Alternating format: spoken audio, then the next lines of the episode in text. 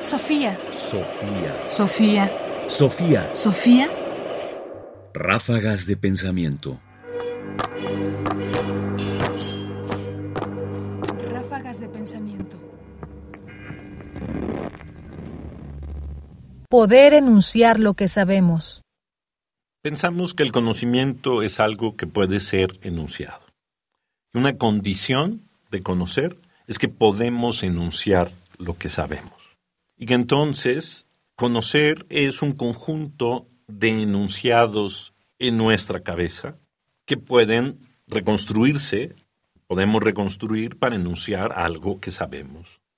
Que la silla está rota, por ejemplo, es un enunciado que podemos construir cuando la silla está rota para afirmar que lo está.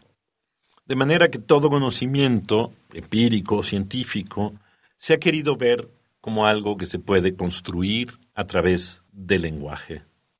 Es el caso del filósofo Giuseppe del Re, quien en un artículo reciente sobre los modelos y analogías de la ciencia dice lo siguiente. El paradigma de la ciencia son los caminos a la intelección de los hechos. Como una metáfora de esto, Galileo hablaba de leer el libro de la naturaleza. Esta metáfora aunque haya sido sugerida a Galileo por la costumbre de confiar en los honorables maestros, está bien escogida, pues intelección viene del latín interlegere, escoger entre. Ahora, legere también significa leer, y leer un mensaje como la capacidad de comunicar su contenido es una excelente ilustración del proceso de la comprensión. Los resultados del estudio científico, de hecho, consisten en juicios construidos en términos de conceptos apropiados, partir del análisis de los datos.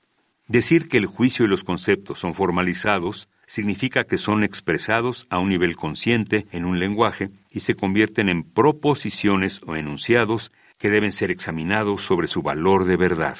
Si son falsos, son rechazados, pues no son parte del conocimiento. Giuseppe del Re Models and Analogies in Science, artículo publicado en la revista Hule, International Journal for Philosophy of Chemistry, volumen 6, año 2000. Digamos que, en esencia, Del Re lo que hace es enunciar que cualquier conocimiento científico es un conocimiento textual, que puede ser vertido en un texto y luego validado como verdadero o falso.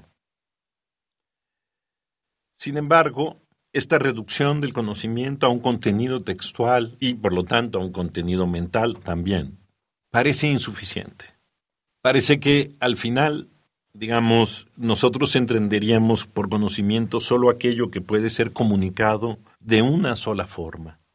Y esto, por supuesto, ha restado mucho a la construcción de conocimientos y, sobre todo, a la apreciación de conocimientos que no se manifiestan de una manera textual. Y el ejemplo que recojo de un artículo de Ángeles Eraña y Axel Barceló es justamente, por ejemplo, el reloj, el mapa o el calendario. Todos contienen conocimiento, pero ninguno lo enuncia verbalmente. Son objetos que construyen conocimiento. De manera que nuestro conocimiento está presente de muchas más formas y de muchas más maneras que la mera transmisión del lenguaje. Y esto es importante porque incluye aquel conocimiento que no puede ser enunciado mediante el lenguaje. Sofía. Sofía. Sofía. Sofía. Radio UNAM presentó Ráfagas de Pensamiento. Más información en la página ernestopriani.com. Busca el podcast en www.radiopodcast.unam.mx diagonal podcast.